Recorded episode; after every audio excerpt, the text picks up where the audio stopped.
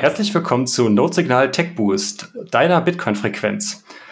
Heute sind wir wieder äh, dabei und äh, sprechen wieder über ein buntes Sammelsurian an tollen neuen äh, Projekten und Features aus dem Bitcoin-Space. Aber bevor ich euch erzähle, welche, über wo wir heute im Detail darüber sprechen, schaue ich erstmal, welche Peers denn heute online sind und welche Nodes ich erreichen kann. So wie es aussieht, habe ich meinen äh, Kompagnon, der, ich glaube, fast bis auf den ersten Tech-Boost immer dabei war, äh, den Kalso hier. Hi Kalso. Jawohl, hallo. Der zweite Peer, beziehungsweise die zweite Note, die online ist, ist auch der Antumus, der bisher immer da war. Jawohl, ich freue mich. Hi Antumus. Und dann haben wir einen Gast bei uns, der aber, wie wir äh, im Vorgespräch festgestellt haben, auch schon, glaube ich, jetzt das dritte Mal bei uns ist. Also eigentlich gehört das schon so halb zum Inventar. Äh, aus diesem Grund äh, kann ich gerne den Kalle begrüßen. Hi Kalle. Hallo, Ping Pong. Sehr gut. Herzlich willkommen. Ähm, ja, Kalle, kannst du uns mal ganz kurz die Blockzeit durchgeben, damit wir die Formalien hier auch äh, durchhaben und uns synchronisieren können? Jo, gerade ist es 757045 und zwar überall im Universum. Sehr gut. Jawohl. Das kann ich bestätigen. Dann äh, sind ja. wir synchron und dann können wir auch anfangen. Juti, ähm, bevor wir in das Thema einsteigen, weswegen du heute hier bist, Kalle, ähm, magst du dich gerne noch mal ganz kurz vorstellen, für die, die die letzten Folgen mit dir nicht gehört haben, auch wenn die in einem anderen Kontext waren, aber äh, ja, erzähl das, was du mit uns teilen magst. Genau, also ich bin Kalle, ich bin ähm, Developer seit ungefähr einem Jahr etwas mehr im Bitcoin-Space als Developer tätig. Man kennt mich ähm, von ein paar Projekten, unter anderem, worüber wir heute auch reden wollen, von LN Bits und Cashew seit neuestem.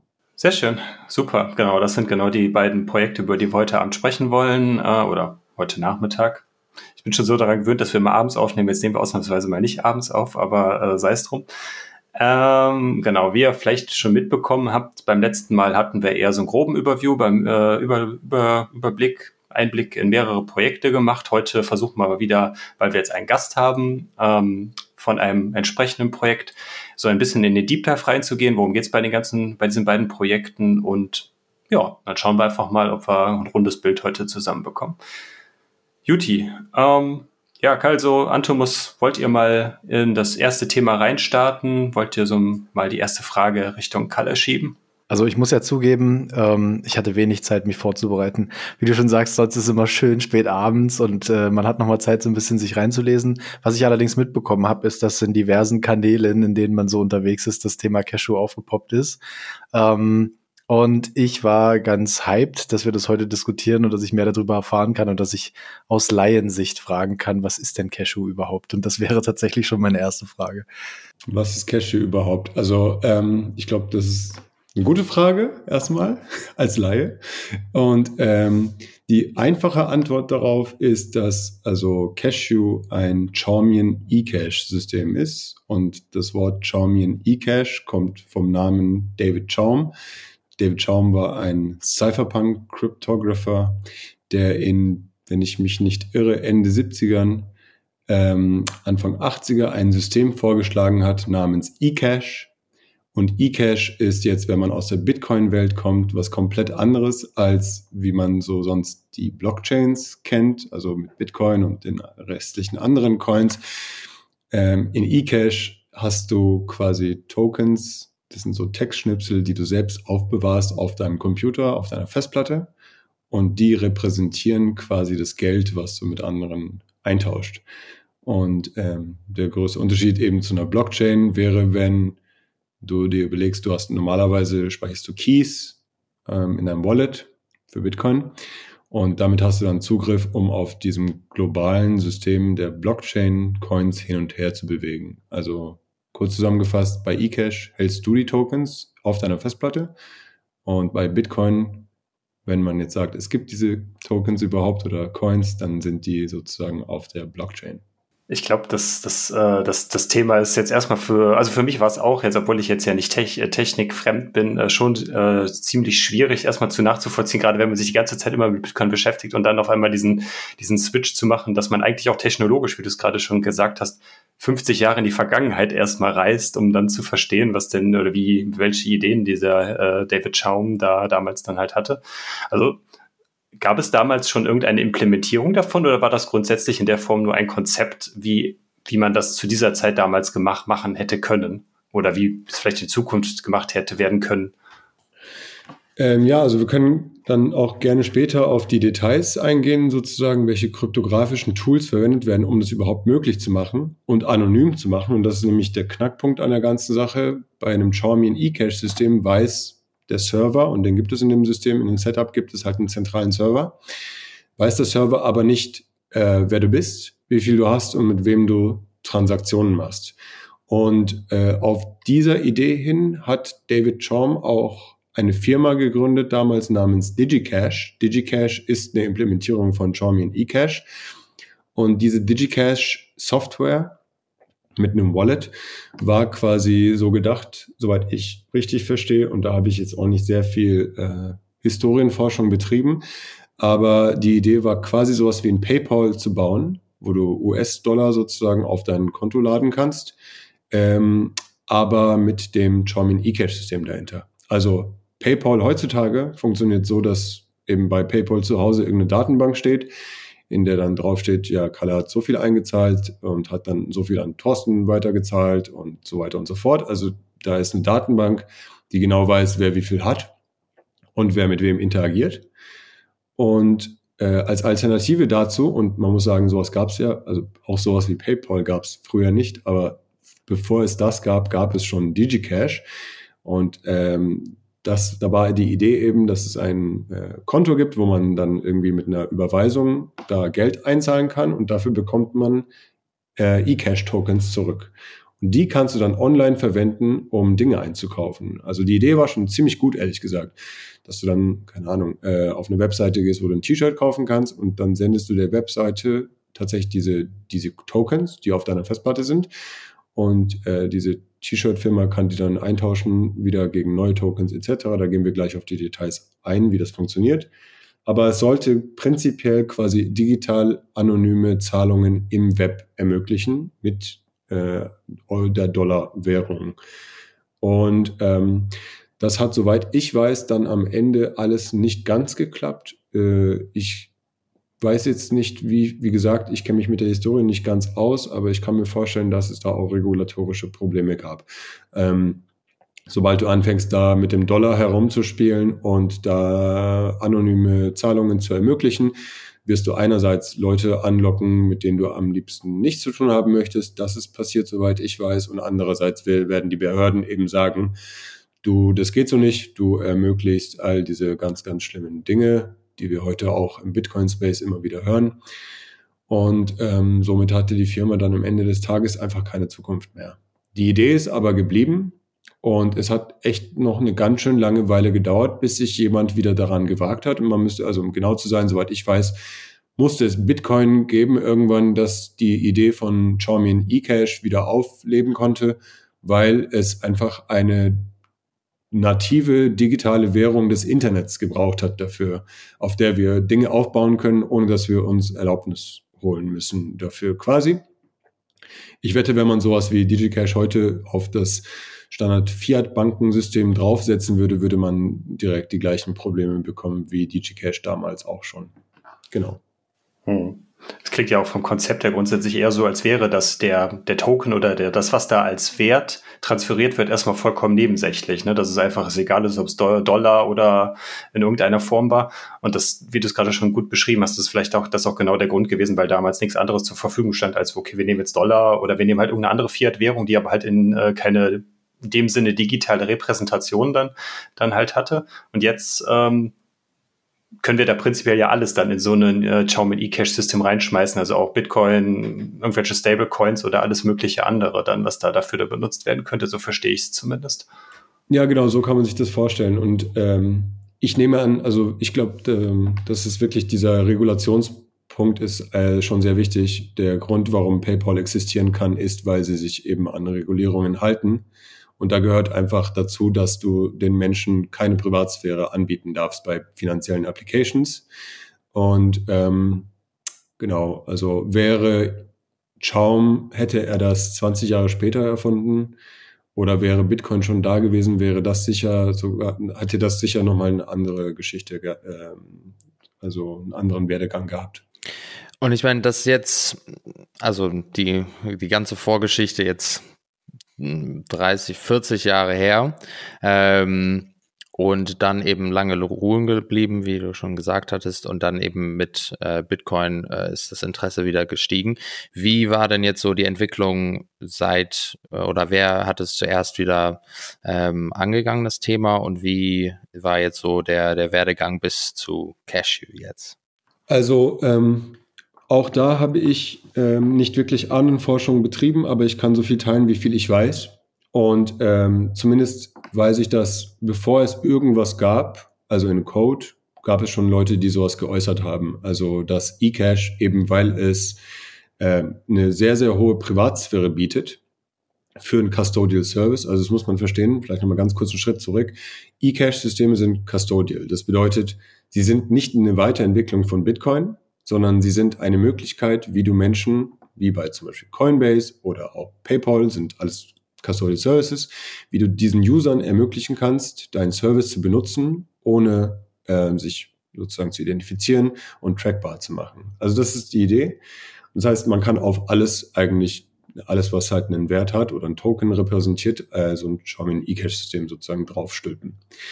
Und ähm, weil eben es Custodial Services schon in Bitcoin gab, schon lange, ne, seit Beginn von Bitcoin, haben sich Menschen immer wieder die gab es die Idee, vielleicht sollten wir da mal irgendwie so ein Xiaomi E-Cache-System draufbauen, weil es wäre, also es, sagen wir mal, strikt besser sozusagen, würde ein Mathematik, Mathematiker sagen. Es hat fast keine oder keine Nachteile, es hat nur Vorteile. Es hat auch Nachteile, äh, zum Beispiel Backups und so weiter. Da musst du dich dann selbst um deine Tokens kümmern. Wenn du die verlierst, sind die dann weg und so. Das einerseits, aber es hat sehr viele Vorteile eben. Und ähm, gut, mit äh, Reden ist meistens noch nicht so viel getan. Da muss sich dann schon jemand dann auch hinsetzen und das durchballern. Und das hat, ähm, und da geht auch mein ganz großes, äh, ganz großer Respekt raus an äh, El Sirion Erik, der hat, glaube ich, schon vor ähm, zwei, drei Jahren, wenn ich mich nicht täusche, angefangen, Federated Charmian eCash-Systeme zu bauen, was heutzutage bekannt ist als Fediment. Und äh, soweit ich weiß, hat er damit wirklich ganz alleine angefangen. Es war so eine Art äh, privates Forschungsprojekt. Und da ist die Idee, eben ein Charmin eCash-System auf Bitcoin aufzubauen, was aber auch noch zusätzlich äh, nicht nur von einer einzigen äh, Entität kontrolliert wird. Das heißt, da ist nicht nur ein Server, der der Custodian ist, sondern äh, es ist in einem Federated-System. Das bedeutet in so einer Art Multisig mit verschiedenen Servern, die zusammen der Custodian sind. Also ich hoffe, das ist nicht zu, ähm, zu verwirrend für Einsteigende, die mit dem Thema noch nichts zu tun hatten. Aber jedenfalls hat man da quasi das Beste aller Welten. Du hast einerseits die Privatsphäre von Charmin eCash und andererseits hast du eine erhöhte Sicherheit davor, dass du einfach von der Mint quasi ausgeraubt werden kannst, indem diese Mint nochmal als Multisig verteilt wird. Genau, und äh, daran arbeitet Erik, hat sich auch Verstärkung geholt. Das ist heutzutage eben bekannt als Fediment, aber Fediment ist schon ziemlich lange auch in Entwicklung und ähm, ich habe dann eigentlich meine eigenen Forschungen irgendwann angefangen. Also Fediment gab es auch noch nicht zum Ausprobieren und so weiter. Ähm, dann habe ich einfach mal ein bisschen rumgeguckt und habe dann andere Posts gefunden und andere Projekte gefunden. Also da muss ich auch sagen, wie gesagt, ich bin nicht der einzige Mensch, der Cache gebaut hat. Cache baut wieder auf Vorarbeiten von anderen Menschen auf. Ähm, da sind vor allem zu nennen äh, Ruben Thompson, der ist ein Kryptograph, der viel in Bitcoin-Space herum erfindet, sozusagen. Also da äh, Space Chains und andere Chains die er sich da äh, überlegt. Ganz tolle, interessante Projekte. Und der hat tatsächlich äh, wieder aus der Cypherpunk Mailinglist irgendwas äh, aus den 80ern, soweit ich weiß, ausgegraben, in dem ein Blinded Signature äh, Algorithmus, das können wir gleich drauf eingehen, was man sich darunter vorstellen kann, jedenfalls einen ganz alten Mailinglist Post ausgegraben, mit der man mit Hilfe von Elliptic Curve Cryptography, das ist die Kryptographie von Bitcoin, ähm, auch sowas wie Charmin eCash bauen kann. Und das hat er gefunden, hat er sich aufgeschrieben. Das ist von Wagner, ist auch ein sehr bekannter Kryptograph. Der hat quasi die Gleichungen aufgeschrieben und dann waren die irgendwann auf GitHub. Und dann ist wieder Zeit vergangen und ein NIM namens Fyro, den ich hier auch nennen möchte, weil der wirklich wesentliche Arbeit, Vorarbeit geleistet hat. Fyro hat diese Gleichungen gefunden und sie einfach mal implementiert. Also so eine Art Proto-Version von Cashew hat er geschrieben, äh, das nicht wirklich brauchbar ist, jetzt mit dem man irgendwie Geld hin und her senden kann, aber quasi die ganz grundlegenden Operationen in Python, die kryptografischen Operationen in Python implementiert und gezeigt, so, hi, äh, wir können das ja, bauen und quasi dann irgendwo hochgeladen. Hat auch nicht viel Beachtung gefunden, bis dann irgendwann, glaube ich, also denke ich mal, dass ich derjenige war, der dann drauf gestoßen ist und dieses Projekt von Fyro gefunden hat. Wie gesagt, das ist eine Kette von Kette von Kette von Leuten, Jedenfalls bin ich dann irgendwann auf dieses Projekt von Fyro gestoßen, das heißt Minicash. Und dachte mir, hopp, das ist ja total verrückt. Äh, das ist ja schon irgendwie, das hat mir erstmal geholfen zu verstehen, wie das funktioniert, weil bei ganz Null anfangen fällt natürlich jedem schwer. Und dann konnte ich mich da so ein bisschen rein reverse engineeren. Was macht er da eigentlich? Und was sind die Ideen dahinter? Dann bin ich auch in die ganzen Posts, die ich gerade beschrieben habe, reingestiegen und äh, dachte mir, okay, das sind eigentlich die Bausteine, die ich brauche, um daraus ein Wallet und eine Mint zu bauen, um eigentlich mal, ähm, blöd gesagt, den ersten releaseden eCash-Wallet auf der Welt, der auf Bitcoin baut, äh, runterzurocken. Das habe ich dann gemacht und habe es an Lightning dran gesteckt. Und ähm, seitdem gibt es Cashew. Und das ist die Entstehungsgeschichte von Cashew. Okay, super. Ähm, du hast gerade den Punkt angesprochen, dass es als Laien äh, schwer ist, das zu verstehen und dass dir das geholfen hatte. Ähm, ich würde gerne nochmal zusammenfassen, was ich für mich verstanden habe, ohne also wirklich einfachen Worten. Ähm, dieses Cashew ist, also ich, ich würde eigentlich fragen, in, in welche Richtung kann ich das einsortieren? Du hast gerade gesagt, du hast es an Lightning angehangen und das wollte ich eigentlich auch erklärt wissen. Ähm, wo steht Cashew im Bitcoin-Ökosystem und was würde ich als Nutzer für einen Mehrwert haben, wenn ich Cashew verwenden will? Das nochmal für mich zum Verständnis. So. Genau, also ähm, ich hatte ganz kurz das äh, darauf angespielt am Anfang. Ich denke nicht, dass Charmin eCash irgendwie eine Art und Weise ist, Bitcoin zu scalen. Für mich sind die Definitionen da sehr wichtig, da auch klare Definitionen und äh, Linien zu ziehen, auch wenn es nicht immer möglich ist, aber wir sollten es zumindest versuchen. Und äh, in meinem in meiner Architektur, in meinem Kopf, sehe ich Bitcoin, die Blockchain ist äh, Layer 1 quasi. Darauf ist Lightning gebaut. Das bezeichnen wir als Layer 2. Und wenn man äh, sich jetzt sowas wie Cashew oder Fediment vorstellt, würde ich nicht von einer Layer 3 sprechen und äh, ich würde von fast nichts, was ich kenne, als Layer 3 sprechen, sondern eher als eine Art Service, um mit Lightning oder Bitcoin zu interagieren. Und ähm, das sehe ich selbst nicht als Skalierung von Bitcoin. Das macht Bitcoin verfügbar für mehr Menschen, also skaliert die Anzahl der Menschen, die Bitcoin verwenden können. Das stimmt. Also ja, ein weiteres Feature. Bitcoin nicht. Genau, es mhm. macht Bitcoin selbst nicht schneller quasi. Äh, das ist genauso wie wenn man behauptet, ähm, Schuldscheine wären eine Skalierung von Gold. Das sehe ich auch nicht so, weil äh, um Gold zu skalieren, müsstest du eine Möglichkeit finden, um Gold auf dem Planeten schneller zu bewegen, zum Beispiel. Oder in mehr Hände, echtes Gold in mehr Hände zu bringen. Das wäre eine Skalierung von Gold. Aber Gold auf irgendeinem Stück Papier abzubilden und das dann durch die Welt zu schicken, sehe ich jetzt nicht unbedingt als Skalierung von Gold. Wie gesagt, das sind auch Definitionssachen. Da bin ich auch gerne bereit, andere Definitionen einzugehen, aber das sind einfach meine Definitionen. Deswegen ähm, ist es keine Skalierung. So, und äh, ähm, um auf deine Frage jetzt einzugehen, was bringt dir Cashew als Nutzer? Da würde ich äh, darauf antworten, ist, dass jeder Mensch, der heutzutage so etwas wie Wallet of Satoshi verwendet, und das ist ein Custodial Service, das funktioniert mit äh, Lightning. Man kann sich vorstellen, eben wie PayPal, anstatt eben mit äh, Euros und Dollars zu hantieren per Banküberweisung, verwendet Wallet of Satoshi, gibt dir einen Account und verwendet einfach Lightning darunter, um äh, deinen Account Balance hin und her zu schicken. Und ähm, in diesem Fall weiß Wallet of Satoshi immer genau, wie viel du hast, weil das ist eben die Architektur, mit der das gebaut ist. Das geht auch nicht anders. Und Cashew ist quasi eine Möglichkeit, so etwas wie Wallet of Satoshi einzubauen, äh, zu bauen, ohne dass der Server weiß, wie viel du hast und mit wem du interagierst. Quasi Cashew ist eine Möglichkeit, Custodial Services, die jetzt schon bestehen, ähm, deren Privatsphäre zu verbessern. Genau. Ähm, vielleicht können wir mal, bevor wir da ein bisschen ins Detail noch weiter reingehen, erstmal so die Grundbegriffe abklären, weil wir hatten es gerade eben schon mal genannt, äh, eine e e eCash Wallet und dann haben wir auf der anderen Seite die Mint, dass wir vielleicht mal so grundsätzlich die Komponenten von, von woraus sich Cache so zusammensetzt, dann, äh, dann erläutern, damit die, die Zuhörer und auch wir auch besser verstehen, äh, was ist genau jetzt mit was gemeint. Vielleicht kannst du ja mal mit der, Entschuldigung, mit der Mint anfangen. Also welche Funktion übernimmt die Mint? Wie ist die Mint implementiert oder äh, bei welcher Funktion nimmt die halt wahr?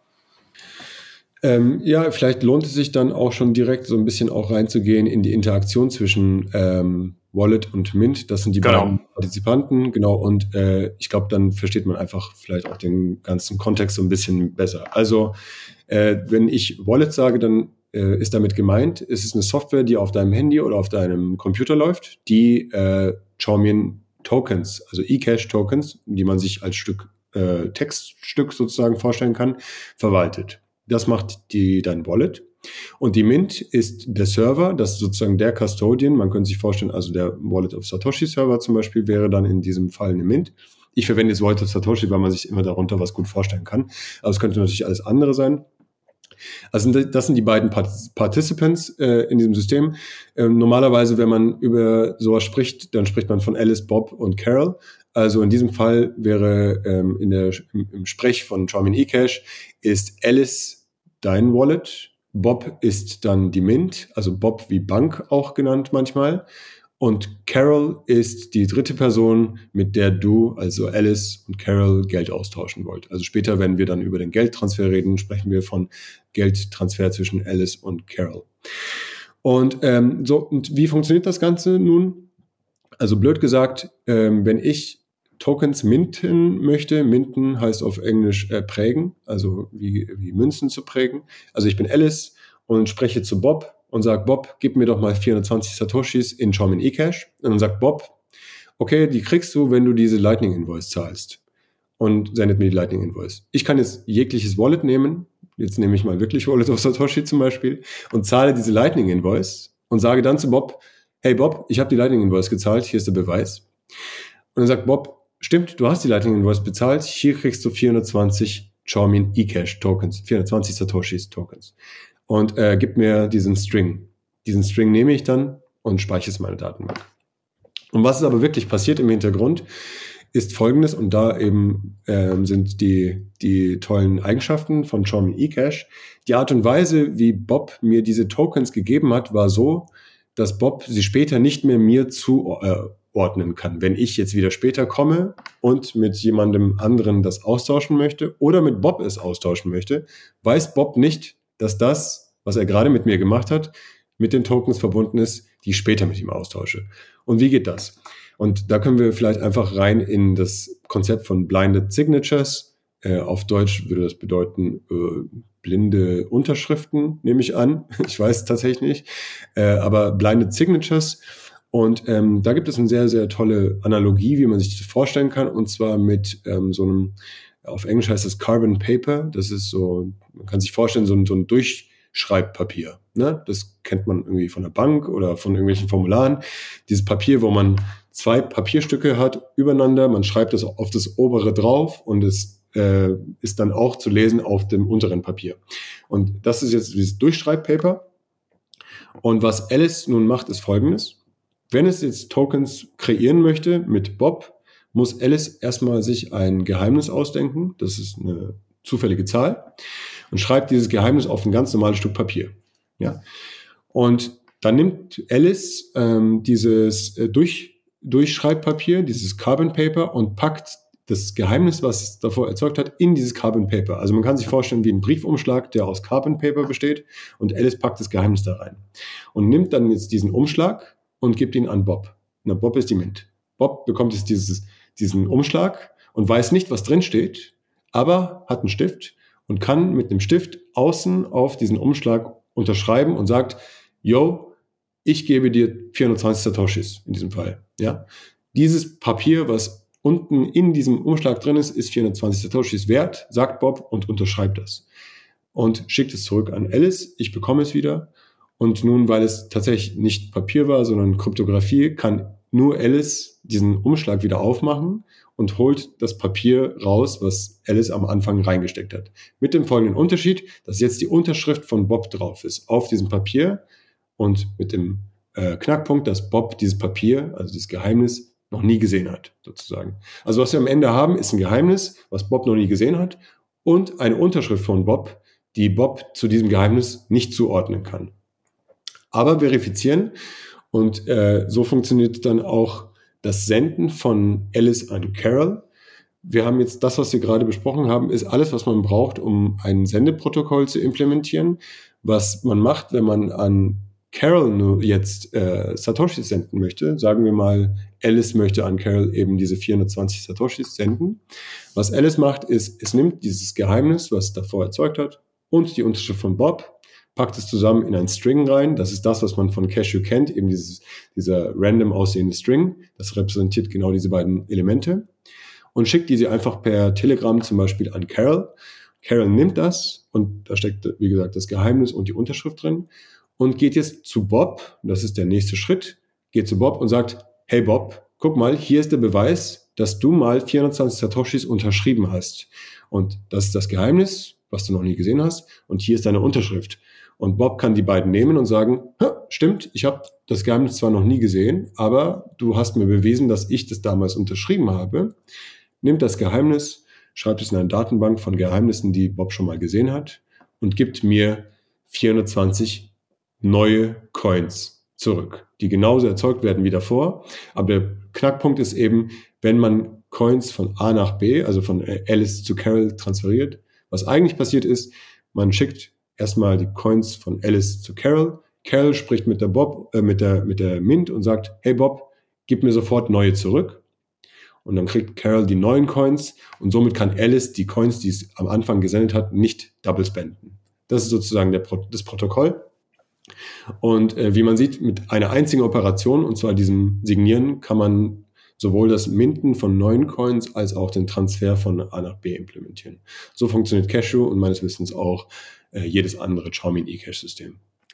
Ja, okay, jetzt habe ich es zum ersten Mal richtig verstanden, glaube ich, ähm, weil ähm, der, das, was mir gefehlt hat, ist, dass tatsächlich bei jedem, bei jeder Transaktion neue Coins wieder gemintet werden. Also jedes Mal muss nicht nur eine Kommunikation stattfinden, um zu verifizieren, dass die Coins oder die Tokens echt sind und valide sind, sondern der, die Schlussfolgerung daraus ist, ja, die sind valide und hier sind neue. Genau, und das ist die Art und Weise, wie Double Spendings sozusagen äh, vermieden werden, weil wenn das nicht so wäre, dann was hindert dich als äh, Alice daran, die gleichen Tokens, die du an Carol geschickt hast, jetzt an Dave zu schicken zum Beispiel. Dave kann genauso denken, ja, das sind jetzt valide Tokens und äh, gibt dir irgendwie eine Breze zurück oder sowas dafür. Aber dann in dem Moment, wo Dave versucht, diese Tokens bei Bob äh, wieder gegen neue einzutauschen, wird Bob sagen, hey, Moment, ich habe die schon gesehen, die habe ich nämlich damals irgendwie, zwar weiß Bob nicht, woher sie kommen, aber weiß, dass sie sie schon mal gesehen haben und gibt dir keine neuen zurück. Somit weiß Dave, oh, da ist irgendwas schiefgelaufen. Ich hätte dir zumindest die Breze nicht geben sollen oder eben diesen Tausch nicht zu initiieren. Das würde aber bedeuten, dass wir dann ja in dem Fall, wenn Carol und Dave beide äh, quasi keine Kommunikation zur Mint haben, dass in, diese, in dieser Situation ja dann ich trotzdem als, äh, also in dem Fall Alice ja trotzdem an beide dann ja dieses Secret oder diese Funds schicken könnte und dafür dann halt irgendeine physische Gegenleistung erhalten könnte. Und da wäre ja dann die erste Person, die ja wieder äh, Verbindung zur Mint bekommt, könnte die dann ja quasi einlösen. Genau so ist es. Also man muss in diesem Fall auf jeden Fall klarstellen, dass sowohl Alice als auch Carol eine ungestörte Kommunikation zum Mint haben, sonst ist die Transaktion quasi nicht abgeschlossen. Und die Transaktion ist quasi erst abgeschlossen, wenn Carol neue Coins gemintet hat bei Bob. Und äh, erst in dem Fall weiß man äh, sicher, dass diese Coins nicht double spendet werden können. Ähm, aber ich muss dazu sagen, das ist wirklich auch nur in der äh, aller grundlegenden Version Implementierung von eCash so, also dass ähm, man sich nicht sicher sein kann, ob die schon ausgegeben wurden oder nicht. Wir bauen da auch gerade, äh, jetzt gerade passiert das quasi, ganz neue Features ein. Äh, erst heute wurde eine neue Version von Cash released, äh, 0.2 mit ähm, Support für Bitcoin Script. Pay-to-Script Hash kennen vielleicht manche Zuhörer. Pay-to-Script Hash ist eine Möglichkeit, in Bitcoin ähm, Coins zu locken und zu unlocken, und zwar mit äh, Hilfe eines Skripts, was der Empfänger definiert. Und genau so haben wir jetzt äh, auch das Protokoll eingebaut in, in äh, Cashew. In dem Fall, ähm, in dieser Extension sozusagen des Protokolls wird, äh, könnte Carol jetzt eine sogenannte Adresse erzeugen. Es gibt eigentlich keine Adressen, auch in Bitcoin gibt es eigentlich keine Adressen, aber sagen wir mal Lock dazu oder ein, ein Schloss und sieht aus wie eine Bitcoin-Adresse eben. Und äh, jetzt kann der Empfänger Carol eben eine Adresse erzeugen und schickt die an Alice. Und Alice kann jetzt mit Hilfe einer kleinen Modifikation dieses Algorithmus, das ich erklärt habe, die Coins nun so schicken, sodass sie nur eingelöst werden können von dem Besitzer dieser Adresse. Und zwar von Carol. So kann in diesem Fall tatsächlich Carol, sobald sie die Coins von Alice bekommen hat, ohne mit dem Mint zu reden, kann sie sicher sein, dass wenn da Coins drin sind, das kann sie auch verifizieren, dass es wirklich unterschrieben wurde von Bob, dass wenn da Coins drin sind, dass sie die einzige ist, die die wieder einlösen kann. Wie gesagt, im vorigen Fall äh, ist es, hätte es auch sein können, dass Alice, die Sen Absenderin, schneller äh, die Coins einlöst als Carol, die Empfängerin. Und dann wäre das wieder so ein Double Spend äh, Situation. Also da gibt es immer so ein kleine, so ein kleiner Zeitpunkt, in dem man der anderen Person trauen muss, bis die Transaktion abgeschlossen ist. Äh, in dem Fall, das ich gerade erwähnt habe mit Pay-to-Script-Hash, ist das dann auch nicht mehr nötig. Dann gibt es, wie gesagt, wie sowas wie eine Bitcoin-Adresse und alle Coins, die auf diese Adresse gelockt werden, können nur von der Person unlocked werden, die die Adresse erzeugt hat.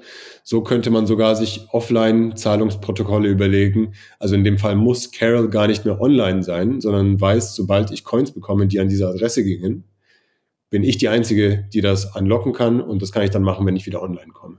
Okay, also ich verstehe, warum ähm, Carol online sein muss, natürlich, ne, um mit der Mint zu kommunizieren.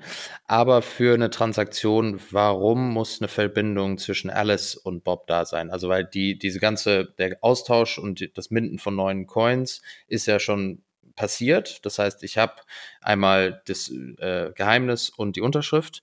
Warum muss ich dann nochmal mit Bob kommunizieren müssen? Genau, also ähm, nur nochmal, um es klarzustellen, für das erste Protokoll, was ich genannt habe, quasi die naive Implementierung, muss Alice tatsächlich gar nicht online sein, im besten Falle. Du hast recht, die Coins sind schon unterschrieben, ich kann sie einfach per E-Mail schicken und die Mint muss davon nichts wissen, beziehungsweise weiß davon auch so nichts.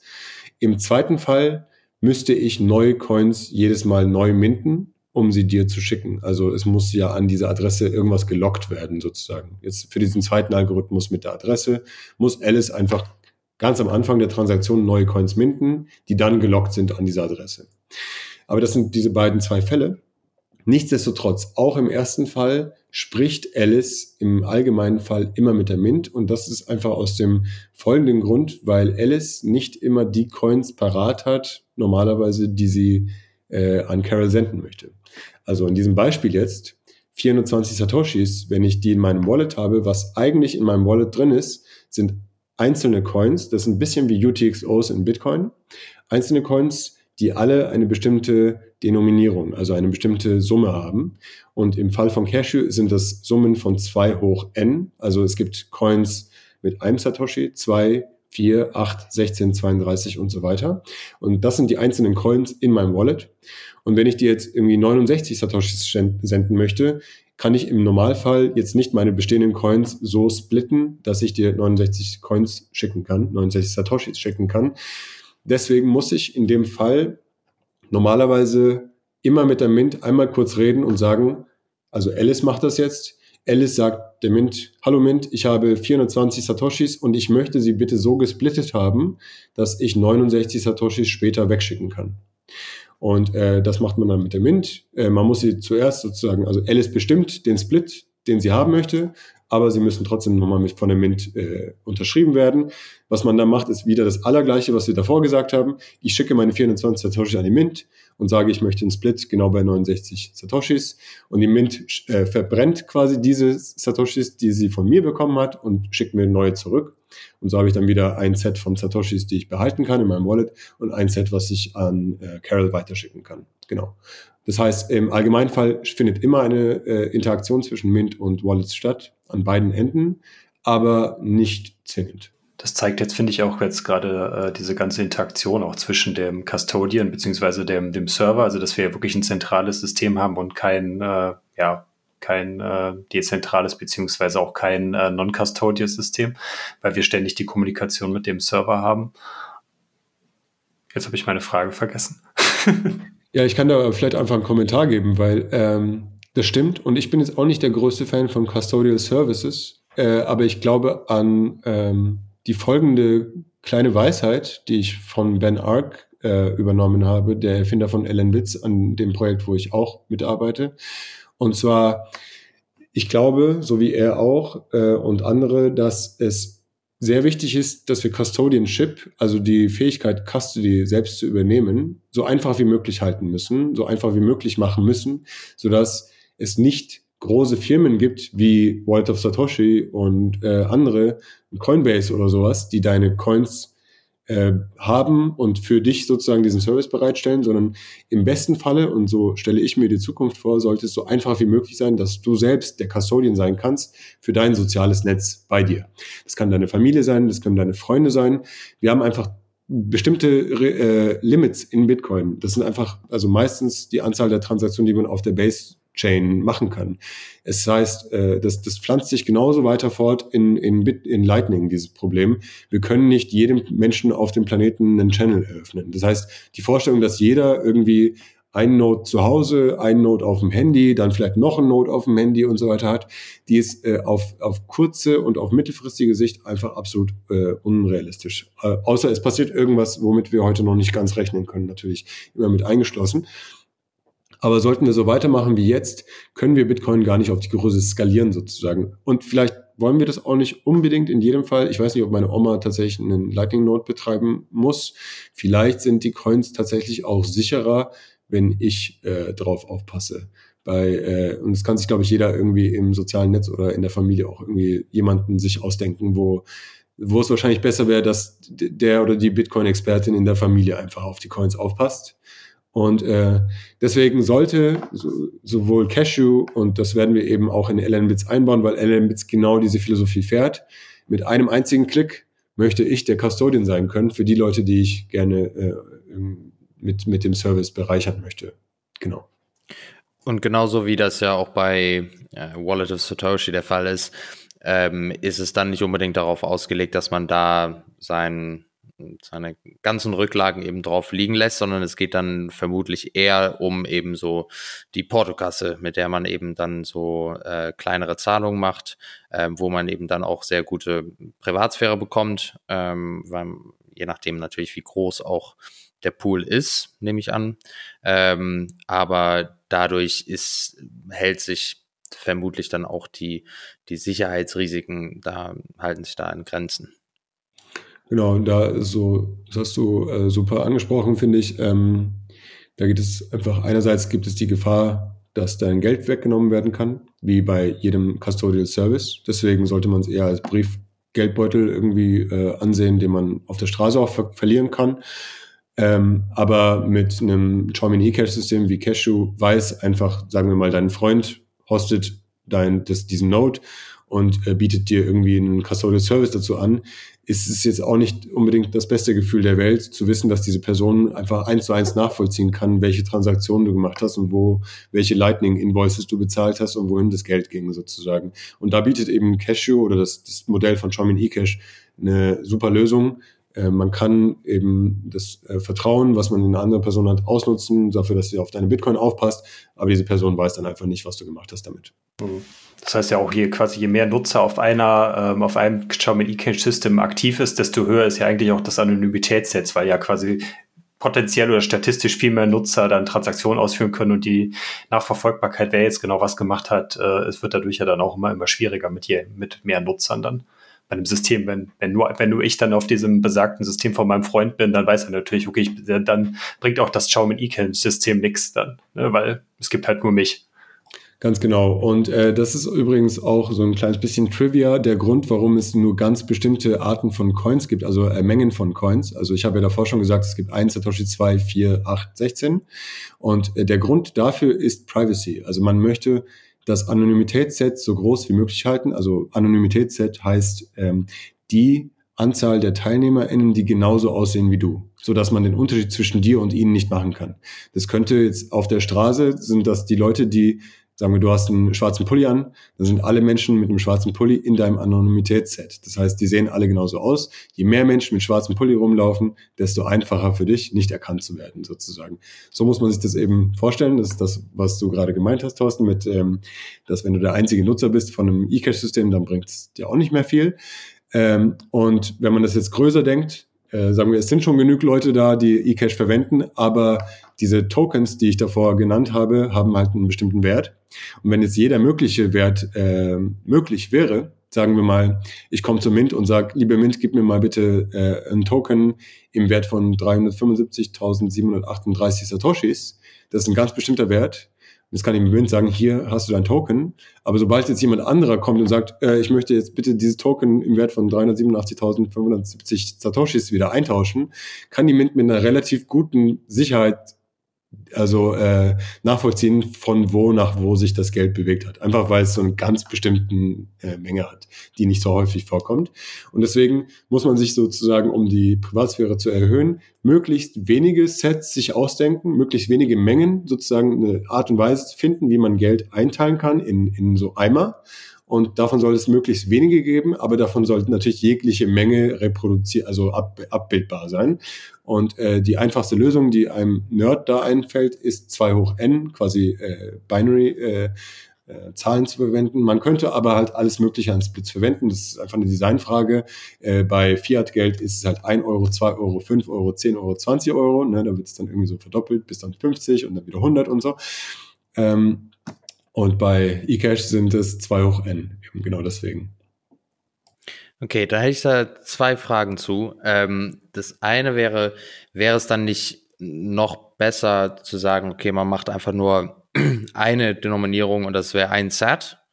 Ähm, wird dann die Datenmenge zu groß? Und die zweite Frage war, wäre, jetzt haben wir 2 hoch n als verschiedene Denominierungen.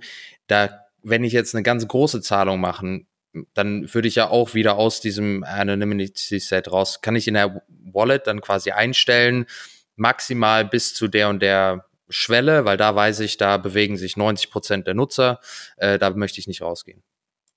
Ja, ähm, das kann man noch nicht einstellen, schon erstmal zu deiner zweiten Frage. Das kann man noch nicht einstellen, aber es ist eine super Idee, sollte man eigentlich einstellen können. Ähm, da müsste man vermutlich sich auch einfach mal ein bisschen die Statistik angucken. Äh, es gibt noch nicht, es gibt noch kein E-Cache-System, was groß genug ist, was man analysieren könnte sozusagen. ja. Äh, aber hoffentlich gibt es die bald. Äh, dann könnte man sich die Statistik angucken und sagen, äh, ja, wie du sagtest, 99, 90 Prozent der Tokens sind kleiner als so und so viele Sets. Das heißt, ähm, in meinem Wallet kann ich einstellen, ich möchte einfach keine Tokens, die größer sind als diese Zahl. Und dann weißt du, dass du ein sehr gutes Anonymity-Set hast, sozusagen. Zu deiner ersten Frage, warum nicht maximales Anon-Set sozusagen? Warum nimmt man nicht ein Set Tokens für alles? Und das wäre einfach für die Anonymität tatsächlich einfach das Beste. Aber ähm, da sind die Skalierungsprobleme dann wirklich äh, erheblich. Dann wird ein Token, wenn du es von A nach B schicken möchtest, wird dann drei Meter lang. Ähm, das ist ein String, was jedes einzelne Token enthält sozusagen. Ähm, das könnte man vielleicht noch irgendwo verstecken und in irgendein Protokoll einbauen, sodass das dann der User nicht mehr mitkriegt. Ähm, auch wenn deine Datenbank das nicht mag, aber sagen wir mal, auch das Problem ist gelöst. Dann hast du am Ende zumindest das Problem wird sein, dass die Mint die ganzen Signierungsoperationen, die passieren müssen. Also sobald ich da irgendwas einlösen möchte, muss ich durch jedes einzelne Token einmal durchiterieren und diese gesamte kryptografischen Algorithmus drauf ausführen. Äh, irgendwann wird irgendwer anfangen zu schwitzen. Entweder ist es Zeit oder Raum, den man einbüßt, also Festplatte oder CPU sozusagen. Äh, eins davon wird anfangen zu schwitzen und da ist dann so das Ende der, ähm, der Effizienz erreicht sozusagen. Es gibt tatsächlich Forschungen darüber, was das effizienteste Einteilungssystem ist, mit dem man Geldtokens äh, so denominieren kann. Witzigerweise ist mir da letztens erst ein Paper unter die Hand gekommen. Ich habe zwar die Details nicht von dem Paper gelesen, aber die meinten, ähm, 3 hoch n wäre das effizienteste, um Geld einzuteilen. Äh, ich weiß nicht, welche Argumente dahinter stecken und welche nicht. Ich kann ich gehe davon aus, dass es einfach so wie viele Möglichkeiten gibt es, eine bestimmte Menge zu repräsentieren etc. Vielleicht kann man da irgendein Optimum finden. Aber ich glaube, mit 2 hoch n sind wir schon mal erstmal ganz gut beraten. Ähm, und äh, genau, aber es ist alles alles immer noch, würde ich sagen, aktiver Forschungsstand hier so. Ja, eine Frage, die vielleicht so ein bisschen darauf abzielt, was du auch noch notiert hast, äh, Thorsten, und zwar ähm, Interoper Interoperabilität zwischen den Mints. Aber ich wollte da hingehen und nochmal fragen, du hast gesagt, die Grundbedingung, dass man das jetzt alles so aufbauen konnte, war, dass es so etwas wie Bitcoin und Lightning gibt. Das heißt, verstehe ich das richtig, dass die Mint, die diese Tokens ausgibt, immer im Hintergrund ähm, an das Lightning-Netzwerk gebunden ist, also dass ich, dass ich immer die Sicherheit habe, vom Base Layer von Bitcoin, dass auch die Mint dann wiederum nicht mehr ausgibt, als sie zur Verfügung hat? Also wo sind die Limitierungen? Ähm, nein, die Sicherheit hast du nicht, sondern du vertraust der Mint in dem Fall, dass sie weder was von dir klaut, noch dir das Geld, sobald du auszahlen möchtest, sozusagen wieder zurückgibt. Das ist ähm, in Fediment besser gelöst, weil es einfach federated ist. Das heißt, äh, da sind, ist Multisig, da müssten mehrere Instanzen, äh, Personen gleichzeitig äh, dich versuchen äh, auszurauben. Äh, in einem Single-Mint-Szenario ist es nur eine einzige Mint, die das macht. Und ähm, aber es ist sowohl in Fediment als auch in Cashew so, dass dein, dein Token keine Garantie ist, dass du etwas zurückbekommst. Das Token ist wirklich nur etwas wert, für die Mint quasi. Und die Mint muss dann ehrlich entscheiden, dass sie dir die Coins wieder äh, zurückgibt. Das ist genauso wie bei jedem Custodial Service auch. Wenn das nicht so wäre, dann würde es wahrscheinlich kein Custodial Service mehr sein. Ja. Okay, ist genau wie du sagtest mit Wallet of Satoshi, jeder andere Custodial-Anbieter. Okay, ja, danke. Genau. Also der, der springende Unterschied ist, äh, du kannst äh, ausgeraubt werden und äh, bei Cashew musst du einer Person vertrauen ich denke, bei Fediment musst du halt äh, sozusagen einer, äh, einer ganzen Gruppe von Personen sozusagen, einem Teil von der Gruppe vertrauen. Ähm, aber beide haben in, beiden Fällen hast du sozusagen nicht allein durch den Besitz deines Tokens die Möglichkeit, das irgendwie on-chain oder über Lightning äh, einzutauschen, auch ohne Kooperation von diesen äh, Akteuren sozusagen. Äh, wir, da gibt es ganz wilde Ideen, was man da machen könnte, aber das ist, äh, ist alles noch in der Zukunft. Ich möchte vielleicht noch kurz auf die Interoperabilität angehen, was du ja kurz angesprochen hast. Also man kann sich eine Mint wie ein abgeschlossenes System vorstellen, in dem diese Tokens äh, zwischen Teilnehmern ausgetauscht werden können. Das bedeutet, du kannst mit deinem Token von Mint A nicht zu Mint B gehen und sagen, äh, ich will die da verwenden. Das geht nicht, aber das ist auch kein Problem, weil wir haben ja Lightning und Lightning ist ja genau quasi äh, auch das, was ermöglicht, dass viele verschiedene Dinge miteinander interoperieren können. Das könnten äh, Webseiten und äh, Online-Games und äh, weiß ich nicht, alles Mögliche sein, was miteinander heutzutage schon miteinander reden kann. Und in diesem Fall können es auch unterschiedliche Mint sein. Ähm, das Simpelste, was man sich da vorstellen kann, ist, du kommst halt jetzt mit, äh, mit Tokens von einer anderen Mint zu dieser Mint. Zu, also du hast Tokens von Mint 1 und na, jetzt kommst du zu Mint 2 und möchtest die da verwenden. Was da im Hintergrund passieren müsste, ist, dass die Mint 2 eine Lightning Invoice erzeugt, die du dann an die Mint 1 schickst und sagst der Mint, guck mal, verbrenn bitte meine Tokens hier bei der Mint 1, zahl aber dafür diese Lightning Invoice. Das würde dann im Hintergrund passieren und in der Mint 2 würdest du dann automatisch diese Coins bekommen. Das funktioniert heute schon quasi, also beide Cashew kann Lightning schon empfangen und senden. Nur äh, das, was ich gerade beschrieben habe, könnte man so bauen, dass du einfach nichts davon mitbekommst, sozusagen, dass du die Lightning-Invoice nicht siehst, etc., sondern es mit einem einzigen Knopfdruck geht. Das ist eigentlich nur noch eine Implementierungssache und gar nicht mehr dann so kompliziert zu bauen. Ähm, aber alles nur möglich, weil es Lightning gibt. Also alles heutzutage spricht miteinander, weil wir eben die native Währung des Internets schon gefunden haben und unsere Software miteinander schon reden kann. Ja, ist vielleicht auch sinnvoll, ne, dass man da einfach auf diesem Standard weiterbleibt und nicht da irgendwie noch so eine dritte Schicht dann irgendwie dann draufbaut, die dann auch wieder irgendwelche Schnittstellen zueinander schafft, um da halt wieder irgendwie alles unnötig kompliziert mit neuen äh, Schnittstellen zu definieren, zu implementieren, wenn man halt dann schon diese, diesen WebLN oder wie auch immer, in welcher Implementierung man auch immer das benutzt, dann, äh, dann als Standard schon benutzen kann. Ja, am Ende ist es immer wieder, kommen sehr viele Projekte oder Ideen darauf hinaus, dass sie entweder Proof of Work oder Konsensus neu implementieren wollen, weil sie irgendwie ein Feature brauchen oder so und dann äh, setzt man sich ganz still wieder in die Ecke und erinnert sich dran, dass es Bitcoin schon gibt und dass man äh, dafür viel lieber Bitcoin verwenden sollte und dafür halt auch das Wissen und die äh, Expertise von tausenden anderen Entwicklern auf der Welt, die das alles schon durchgekaut und getestet und geprüft haben, dass es sicher ist und so weiter mitverwendet. Guter Punkt. Ähm, ja, da können wir gerne vielleicht jetzt auch mal so ein bisschen so, oder das ist das eben schon angesprochen, dass das Zukunftsthema vielleicht so ein bisschen so gehen, äh, nochmal da, dahin gehen.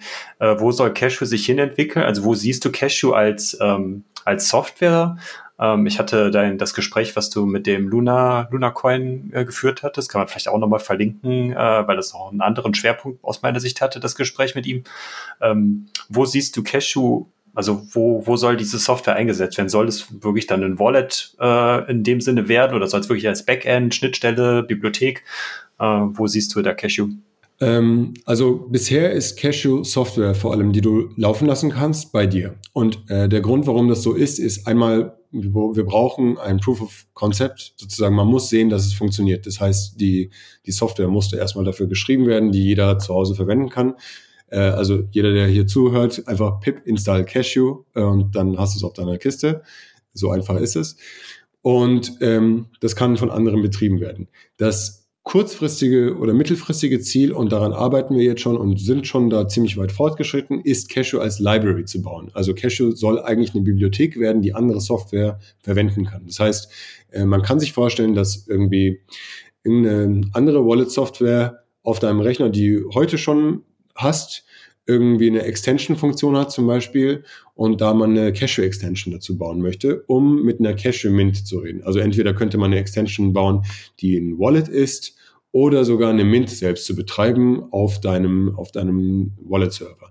Was wir jetzt sozusagen bauen zum Beispiel, und das wird ähm, so der erste Schritt in diese Richtung sein, ist es in LN-Bits einzubauen. In LN-Bits gibt es einen Haufen Extensions, die man aussuchen kann. Eine dieser Extensions wird sein die Cashew Mint. Das heißt, man klickt dann drauf äh, und mit einem Klick ist dann eine Mint da, die du betreibst und die ist verbunden mit einem äh, LN-Bits Wallet, was du schon hast sozusagen und das erlaubt dann anderen Usern dein Wallet anonym zu verwenden quasi. Das heißt, du könntest selbst eine äh, Cachement laufen lassen und es anbieten. Und das Tolle ist, wenn man das eben schon in ein bestehendes äh, Ökosystem von Software einbaut, wie in dem Fall LMBits eben, kann man tausende Features miteinander äh, dann kombinieren. Also Ben Ark hat da was gedemot, wo er schon gezeigt hat, wie er sich das vorstellt sozusagen. Wir werden dann zum Beispiel hat man dann eine, äh, einen Stable Balance irgendwie über Set Standard irgendwo gehatcht, dann, dass, dass man eine Euro oder eine Dollar Balance hat zum Beispiel, keine Ahnung, wenn man Bitcoin verwendet, um da 12 Euro stable zu halten. Die sind in einem LN-Bits Wallet drin, diese 12 virtuellen Euros. Und jetzt könntest du diese äh, virtuellen Euros quasi per Cashew Tokens an deine User weitergeben und anbieten, dass sie das verwenden können. Das heißt, kannst eigentlich alles, was besteht, wieder miteinander zusammenstecken und dann äh, kombinieren, komplett neue Dinge erschaffen. Deswegen ist es auch wichtig, dass man, wenn man sowas baut, dass man Libraries baut und Spezifikationen schreibt sozusagen. Also wir haben jetzt zwar ganz schnell die Software darunter geballert und sie ist da und man kann sie verwenden, aber sagen wir mal ehrlich, Cashew wird jetzt nicht irgendwie die Welt revolutionieren, wenn es ein Command-Line-Interface bleibt. Das ist uns allen bewusst.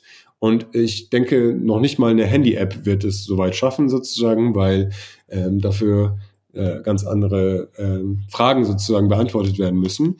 Nein, ich denke, dass, und das ist auch der Grund, warum viele Leute davon so fasziniert sind und auch wirklich sehr ähm, betuchte Menschen eingestiegen sind in der Diskussion der Entwicklung davon, ist, weil Cashew die Idee hat, äh, ein Protokoll zu sein und ein, äh, eine, äh, einen Referenzclient gibt es schon, ein Protokoll und eine Library zu sein, wenn man das Protokoll nicht selbst implementieren möchte, aber in seine Software einbauen möchte, sodass es möglich einfach ist, und das ist jetzt die lange Antwort auf deine kurze Frage, meine Long-Term-Aussicht darauf ist, dass jemand wie Wallet of Satoshi wirklich herkommen kann und sagen muss, ja, es gibt dort draußen ein besseres und ein privateres System, mit dem wir Custodial Bitcoin Services anbieten können und da denke ich, wird es dann auch passieren, dass dann Custodial Services, die heute schon bestehen, quasi langsam in eine bessere Richtung migrieren können. Und dafür bauen wir die Infrastruktur.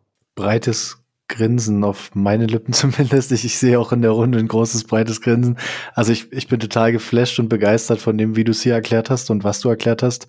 Ähm, ich hätte am Anfang nicht gedacht, dass ich es irgendwann begreife, aber du hast echt einen, einen guten Job gemacht, das ähm, auf einer abstrakten Art runterzubrechen und wieder äh, anschaulich zu machen. Äh, auch cool zu hören, mit wem du zusammenarbeitest, ähm, dass du hier mit Ben Ark und Ellen Bits und ich meine, geht ja in eine ähnliche Richtung von der Entwicklung her. Können wir auch gleich mal drauf eingehen, aber wichtigste Frage vielleicht vorab, wie kann man euch unterstützen? Wie kann man ähm, deine Tätigkeit unterstützen und was kann man machen, dass das äh, vorangeht, dass sich das durchsetzt? Ähm, also die beste Unterstützung, die man sich in dem Fall vorstellen kann, sind Developer. Also ich würde mich absolut freuen, wenn da draußen jemand zuhört und sich denkt, äh, das ist eine Möglichkeit, wie ich vielleicht irgendwie, entweder habe ich schon Erfahrung mit Bitcoin und Lightning Programmierung oder ich bin einfach erfahrener Programmierer und das ist die Art und Weise, wie ich in Bitcoin und Lightning äh, einsteigen möchte. Dann guckt euch das GitHub Repository an. Das ist noch auf meinem persönlichen Account. Ähm, github slash kalebtc slash cashew.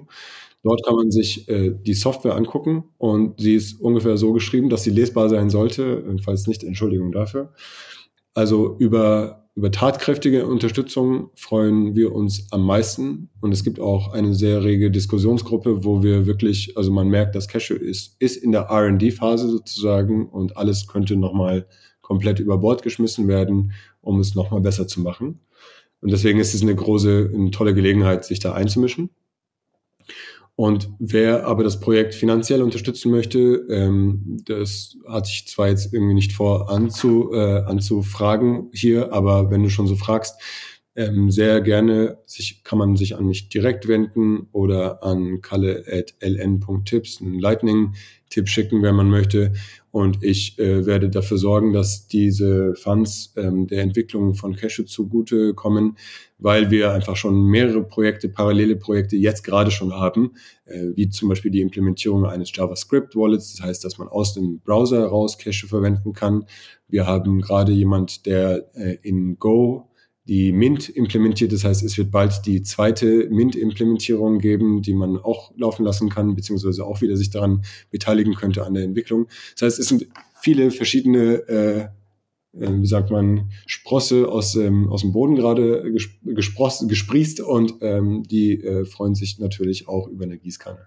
Top, sehr gut. Äh das alle, wir verlinken alle Informationen, die du jetzt gerade genannt hast, auf jeden Fall nochmal ins, äh, in die Show Notes.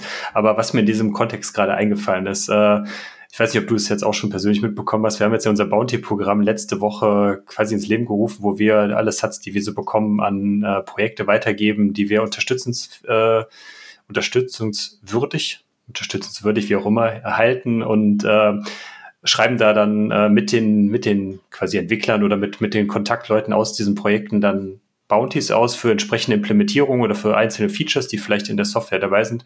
Vielleicht wäre das ja auch noch ein Punkt für Cashew, dass wir da auch noch mal jetzt off-Record noch mal drüber sprechen könnten, was vielleicht äh, reicht, kann ja auch einfach nur ein Prototyp für irgendwas sein oder sowas und dass man da vielleicht auch noch mal den Anreiz schafft, den einen oder anderen äh, euch in eurem Projekt zu unterstützen. Perfekt. Äh, Bounties sind eine tolle Sache. Bounties sind auch die Art und Weise, wie ich in dieses Space hineingefunden habe.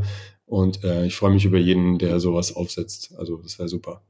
Ja, dann lass uns da gerne im Nach Nachgang nochmal drüber sprechen und dann, äh, ob dir da was einfällt, was man da ausschreiben könnte. Und dann kriegen wir das bestimmt hin. Perfekt. Gut.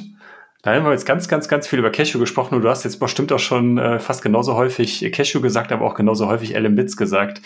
Das hatten wir uns eigentlich auch noch auf die Liste ge gesetzt. Äh, wir haben zwar jetzt schon eine Stunde, aber ich denke, ein bisschen können wir trotzdem über LM-Bits sprechen. Und da hatte ich zumindest im Git Repository auch gesehen, dass du da auch äh, fleißig äh, deine Commits äh, reinschiebst in das äh, für das Projekt. Äh, ja, vielleicht kannst du ja mal ganz kurz äh, schon mal anfangen, was der Ellen Bits überhaupt ist. Vielleicht nochmal so ganz grob. Du hast schon viel darüber gesagt, aber nochmal so eine groben Zusammenfassung. Ja, LMBits ist äh, großartige Software, die man auf seinem Node lassen, laufen lassen kann. Also es ist quasi sowas wie ein, äh, vielleicht so ein Swiss äh, äh, Army Knife oder sowas, so ein Multifunktionstool, was man auf seinen Node drauf installiert, ein Lightning Node, ähm, wo LND oder CLN oder Eclair oder ganz andere äh, Backends auch laufen können. Und mit Hilfe von LNBits kann man seinen langweiligen Node quasi in so eine Supermaschine transformieren, in der man so viele, unendlich viele Wallets rausziehen kann, wie man möchte, für Unterprojekte, die man hat zum Beispiel, oder für Freunde, die man hat, die äh, deinen Node verwenden sollen. Ähm, und gleichzeitig hat es äh, einen Haufen Extensions, das heißt sowas wie äh, so, ein, so eine Art äh, App Store-artiges Ding kann man sich vorstellen, wo du mit einem Klick äh, Funktionen dazu schalten kannst. Zum Beispiel, wenn äh, ihr seid Podcaster, da gibt es so eine Podcasting-Extension, da drückt man drauf und dann kann man äh, Value-for-Value-Streams äh, damit äh, managen. Oder ein Videostreamer klickt drauf und dann kann man ähm, über seinen Lightning Node in so einen QR-Code in sein Video einbinden, wo man dann Lightning-Tipps äh, bekommen kann. Und da gibt es äh, ganz viele verschiedene Extensions, die alle meistens von der, ähm, von der Community kommen. Ganz neu sind sowas wie On-Chain Extension, dass man aus dem Browser heraus das sozusagen äh, On-Chain-Bitcoin-Transaktionen machen kann. Und jetzt haben wir auch eine Bolz Exchange Extension, wo man Bolz, das ist ein tolles Service, äh, bolz.exchange heißt das, äh, wo man quasi aus Lightning rausloopen kann, wieder aus On-Chain, auf On-Chain drauf. Und äh, es gibt ein Point of Sale, wo man irgendwie so eine Art Keypad hat und in einem Café Kaffees verkaufen kann für Lightning. Und also man sieht, Elements hat ganz viele verschiedene Funktionen. Das liegt einfach daran, dass es eben so eine Software ist. Man kann sich vorstellen, zwischen deinem Node und deiner App da klebt LM-Bits dazwischen und LM-Bits managt die Kommunikation von deiner App zu deinem Node. Und du kannst entweder eine App selbst dafür schreiben, Lightning Tipbot zum Beispiel läuft auf LM-Bits, äh, oder du kannst die ganzen Extensions verwenden, die schon in LM-Bits eingebaut sind, um diese ganzen Funktionen, die ich gerade erwähnt habe, zu verwenden richtig cooles Funktions, äh, richtig cooler Funktionsumfang, äh, wahnsinnig viel und jeder, der das jetzt äh, schnell mal ausprobieren will, ähm, ist dazu angehalten, mal auf lnbits.com zu gehen. Da ähm, hostet ihr das auch äh, als, als Website und als Funktion und man kann sich eben im Browser direkt äh, all diese Funktionen anschauen. Also eigentlich auch alles direkt verwenden. Natürlich wieder voll custodial ähm, mit großer Warnung, dass man sich auch den, die URL abspeichert. Kommt auch öfter mal. Aber ja, wer das mal ausprobieren will und wer da mal reinschauen will, der sollte das mal äh, auschecken. Packen wir auch in die Show Notes. Ähm, ich bin begeisterter Fan von der Seite. Ich war gar nicht, mir war gar nicht bewusst bis eben, was da noch alles geht. Äh, ich habe es bisher nur genutzt, um mal so einen NFC-Sticker ähm, mit ein paar Satz zu versehen. So ein Lightning Withdrawal Link, den du ja als QR-Code irgendwie bei Twitter posten kannst und jeder, der den scannt, kriegt ein paar Satz. Und das gleiche kannst du dann mit NFCs machen und Karten bespielen. Wer bei der Zitadelle war, hat es vielleicht auch schon als Karte gesehen. Die wurden genau mit dem Feature ähm, ausgestattet und äh, verwendbar gemacht. Also ja, richtig krasse Entwicklung. Cool, dass du das unterstützt und ähm, ja, cool zu sehen, dass beide Projekte so Hand in Hand gehen. Ähm, ich ich glaube, das, das lässt sich auch ganz gut verbinden mit dem Cashew-Projekt, was du vorhast, ne? Dass man sagte, man man bietet das als Service an und gerade dann äh, kann man es eben öffnen für andere Leute und kann so dieser, dieser Host im Freundeskreis werden. Genau, so die, die Philosophie bei LMBits ist einfach ganz stark, das möglichst einfach zu machen. Und das, das, ist, ähm, das ist eine Philosophie, die es wirklich wert ist, ähm, an, der, an die zu denken, weil die Einfachheit, mit der man etwas verwenden kann, maßgeblich dafür sorgt, dass sich etwas ausbreitet. Also es ist wirklich, es ist nicht so, manche Leute denken, wenn sie an einfach zu verwenden denken, denken sie irgendwie dumm oder ähm, dass, äh, dass der, dessen Qualität irgendwie geringer wäre. Ich sehe das tatsächlich anders. Ich denke, revolutionäre Technologie muss einfach zu verwenden sein, damit sie revolutionär sein kann. Sonst ist es einfach nur, äh, nicht einfach nur, aber eben elitäre Technologie, solange sie nicht von einer breiten Masse von Menschen verwendet werden kann. Genauso wie mit den Anonymity-Sets ist auch Bitcoin nichts wert, wenn es nur eine Person verwendet oder eine kleine Anzahl von Personen verwendet. Deswegen arbeiten wir ähm, mit großer äh, Kraft und Lust daran, das halt möglichst äh, allen möglichen, allen Menschen verfügbar zu machen. Und äh, LMBits eben hat genau diese Philosophie. Man kann LMBits sehr, sehr einfach auf seinem eigenen Node installieren, wenn man schon heute einen Node hat und da irgendwie äh, Umbrel hat oder Raspberry Blitz oder sowas, ist LMBit sowieso schon dabei. Das ist in diesen ganzen App Stores mit dabei. Äh, das heißt, es würde auch, äh, es ist auch extrem einfach, es meistens zu installieren auf einem bestehenden Node. Und sobald es einmal da ist, wird es dann einfach unendlich einfach, da Wallets zu erzeugen und diese ganzen Features, die ich gerade genannt habe, zu verwenden. Nochmal vielleicht kleiner Shoutout an die Developer da draußen, vor allem Menschen, die mit APIs und Web-Development irgendwie zu tun haben. LN-Bits ist der beste Weg, wirklich. Ich habe mich, ich habe mich sehr schlau gemacht. LMBits ist der beste Weg, um Apps zu bauen, die mit Lightning interagieren sollen. Man hat meistens Lust, eine App zu bauen und keine Lust, irgendwie ein Note noch da dran zu hängen und einen Ledger dran zu hängen. Also Ledger meine ich ein Buch, in dem man dann festhält, wer wie viel hat und so weiter und so fort. Diese ganzes Management, äh, womit man sich nicht aufhalten möchte, wenn man eine App baut, die einfach nur irgendwas mit Lightning zu tun haben soll.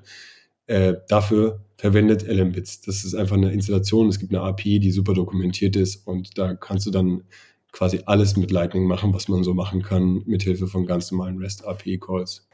Sind doch gute Punkte, weil das ja genau dann auch die Sachen sind, die dann auch die äh, Adoption beziehungsweise auch dann die, die Lust für die Entwickler schafft, da dann auch dann äh, quasi Dinge beizutragen, etwa Erweiterungen zu schreiben und so weiter. Äh, weil viele, ich könnte mir vorstellen, dass viele Entwickler dann, wenn die sich halt durch mit diesen ganzen Sachen, die du gerade beschrieben hast, noch auch noch drum kümmern müssen, dass die dann schon auf dem halben Weg oder auf, nach den ersten zehn Prozent schon aufgeben und dann schon gar keine Lust mehr haben, hm, ja, nee, ist mir alles zu kompliziert und äh, das ist sicherlich ein sehr, sehr großer Vorteil da, wenn man schon so bestehendes äh, Ökosystem halt hat, was wirklich dann aber auch, wie du es gerade super beschrieben hast, wieder den, den Einzelnen oder den, den einzelnen einzelne Person oder eine kleine Gruppe im Fokus hat und nicht dafür ausgelegt ist, äh, hier auf dicken Serversystemen oder nur für, für die Elite, Eliten äh, gebaut zu sein. Ja, also ähm, das kann man auch auch in, also das jetzt nicht so viel mit Einfachheit zu tun, aber ähnlich, äh, ähnliche Philosophie gibt es auch in äh, der Development-Welt. Ähm, man soll und kann die Arbeit von anderen Leuten weiterverwenden, damit man was darauf aufbauen kann. Man hat das mit LMBits sehr stark gesehen. Also äh, um LMBits herum ist so viel gewachsen, dass man aus dem Staunen nicht kommt sozusagen. Einerseits immer wieder, dass ich den Service entdecke irgendwo, und dann steht unten ganz klein im Impressum drin, runs on LNBits und äh, keiner von uns wusste das sozusagen.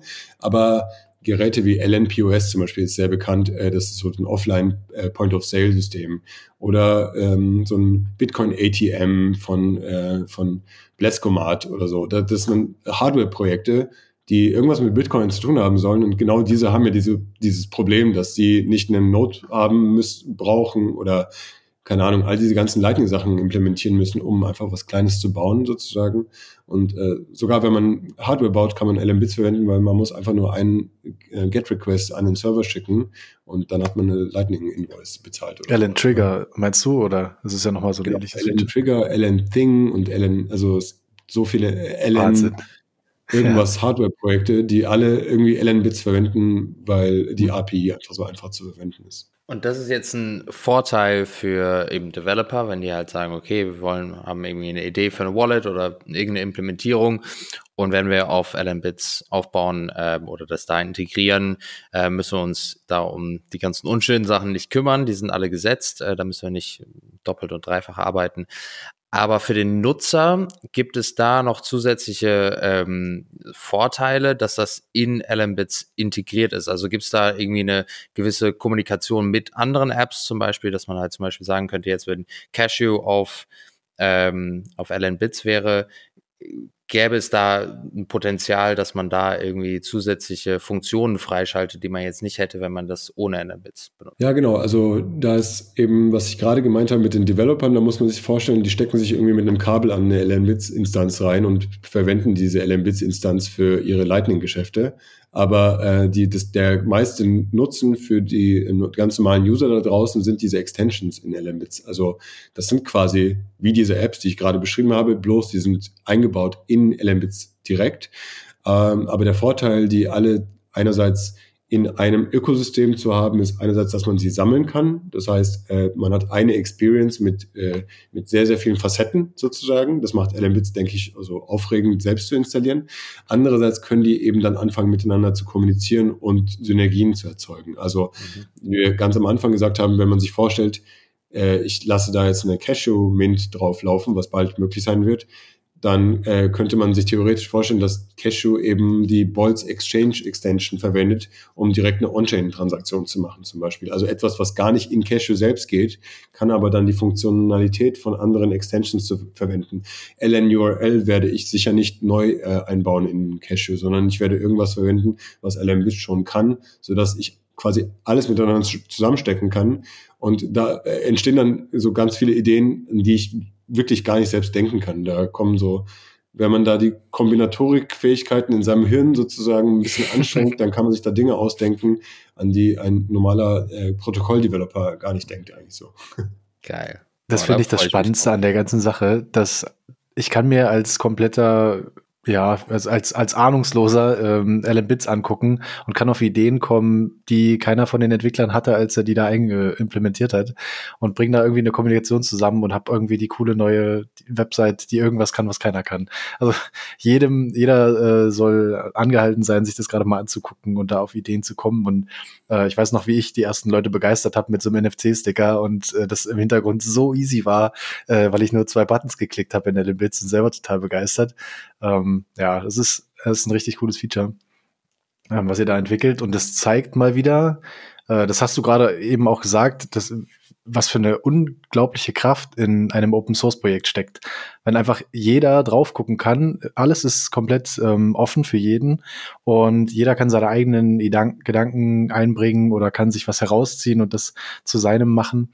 Ähm, und je mehr das tun, desto größer wird das alles. Und ich bin gerade super bullish äh, auf, auf Building Bitcoiners, äh, nur um das Zitat nochmal zu nehmen, dieses bullish on Bitcoiners. Ähm, egal wie gerade irgendwie sich die, die, die Weltsituation so entfaltet, ist das, was wir hier gerade diskutieren, wieder so ein extrem starker Indiz dafür, dass sich das einfach durchsetzen wird. Einfach weil so viele schlaue Köpfe da reinschauen und neue Ideen entwickeln, das noch besser und auch für meine Oma nutzbar zu machen. vielleicht hat ja, keine Ahnung, vielleicht hat ja irgendjemand äh, die coole Idee, das jetzt äh, die, die Wallet für meine Oma äh, zu, zu kreieren mit Ellen Bits, die so einfach ist, dass, dass äh, selbst sie damit klarkommt. Also ich, ich, bin, ich bin voll bei dir, wo du vorhin sagtest, Kalle, ähm, dass es auch Möglichkeiten geben muss, äh, dass, ich, dass Leute das verwalten. Und ähm, ja, großer Fan das so zu gestalten oder gestalten zu können, dass es immer trustloser wird. Alan Bits selber auf der, auf der Node laufen zu lassen, ist schon ein guter Start und nicht im Browser. Ähm, aber es, es geht noch viel weiter, wenn man Cashew noch mit im Hinterkopf hat. Also je mehr man dazu hört, desto mehr eröffnet es einem Möglichkeiten gedanklich. Richtig cool. Ja, egal was passiert, wir bauen weiter. Super cool. so muss das sein. Perfekt. Cool. Habt ihr noch, äh, noch Fragen zu Alan Bits, die anderen beiden? Oder zu Cashew oder an irgendwas an Kalle. Ansonsten können wir gleich die Folge auch mal rund machen. Ich denke, wir haben heute viel, viel, viel Input bekommen. Ja, also eine Sache, die ich auch noch sagen wollte, also eben jetzt so seit einem Jahr, ein bisschen mehr über einem Jahr, ähm, bin ich so relativ ähm, so habe ich so, so ein, oder versuche ich, so einen Finger auf den Puls der Entwicklung irgendwie zu halten, ähm, um einfach so mitzubekommen, was irgendwie passiert, äh, dadurch, dass wir jetzt ähm, jetzt hier auch die, die monatlichen ähm, Updates machen. Ähm, und Alan Bits ist einer der äh, so Open Source Projekte, wo man wirklich so das Gefühl hat, da ist so die, die Atmosphäre und die Stimmung genauso, wie man sich das irgendwie erhofft und wünscht ähm, in der Open Source Community. Irgendwie so die, die Kommunikation ist so, so lebhaft und irgendwie offen, transparent und irgendwie die Leute, die da mitwirken, ist irgendwie immer so schön, die auf Podcasts zu hören oder auf verschiedenen Sachen. Also gerade mit äh, Ben Ark eben auch, der das Ganze ins Leben gerufen hat. Aber wie sehr das gewachsen ist, ähm, also da ein Riesenkompliment äh, an dich natürlich persönlich, aber auch an alle anderen ähm, in der Truppe. Also ähm, das wollte ich noch einmal ausdrücken. Ähm, und in dem gleichen Zusammenhang ähm, würde ich natürlich sehr gerne auch Cashew da in dem Ökosystem ausprobieren. Gibt es da so eine Roadmap, wann das ungefähr äh, dann möglich wäre? Also es ist Open Source, deswegen gibt es keine Garantien. Natürlich. Two weeks. Ich kann dazu leider nicht viel sagen. Äh, will ich jetzt auch nichts vorwegnehmen, weil das Leute entweder unter Stress bringt und ähm, ja, genau. Aber es wird auf jeden Fall sehr bald was passieren. So viel kann ich dazu sagen. Sehr bald schon. Ja. Okay, da freue ich mich drauf. Und dann werden wir es auf jeden Fall hier auch nochmal äh, ansprechen, dass ihr Zuhörer das auch nochmal alle mitbekommt. Ja, können wir gerne machen. Äh, was wir auch vielleicht noch mal sagen können, du hattest es eben ganz kurz im Nebensatz äh, angesprochen, Kalle, der Ben Ark hatte ja schon mal so ein Demo-Case, glaube ich, so ein zweiminütiges Video hatte ich gesehen, wo er das schon so als, als Dummy oder sowas, als Mockup gebaut hatte. Das können wir auch gerne noch mal verlinken. Also dann habt ihr zumindest schon mal so eine grundsätzliche Idee, wie es funktionieren könnte, wie es dann in Ellen Bits dann noch aussehen könnte. Also das, das könnt ihr euch dann auch noch mal anschauen. Das gibt es zumindest in der Form, dass es da was Visuelles dann gibt. Juti, dann erstmal vielen Dank, Kalle, dass du da warst, beziehungsweise äh, dass du uns hier äh, ausführlich dann über Kish und über Ellen Bits dann äh, deine Erfahrung oder dein, deinen, was auch immer, äh, mit, mit uns geteilt hast, mit, mit den Hörern. Gut. Sollen wir dann noch schnell die Boosts machen, die drei Stück, und äh, dann können wir, denke ich, äh, Feierabend machen. Karl, so willst du die eben runterrattern? Hast du Lust? Äh, ich habe sie noch nicht gelesen, aber kann ich gerne machen. Wir haben 888 Satz von Wintis zur Folge Fiat 4, äh, Quo Vadis Fiat. Danke für diese Fiat-Reihe. Jetzt verstehe ich das Shitcoin-System noch besser. Keep up the good work. Danke dafür. Danke Wintis für die 888 Satz. Ähm, wir haben 210 Satz bekommen von Ed Gambler 247. Äh, den hatten wir auch schon der Gambler. dabei. Das Genau, war unser cool. letzter Gast hier beim Tech Boost. Sehr gut, ja. Äh, war auch ganz spontan dazugekommen.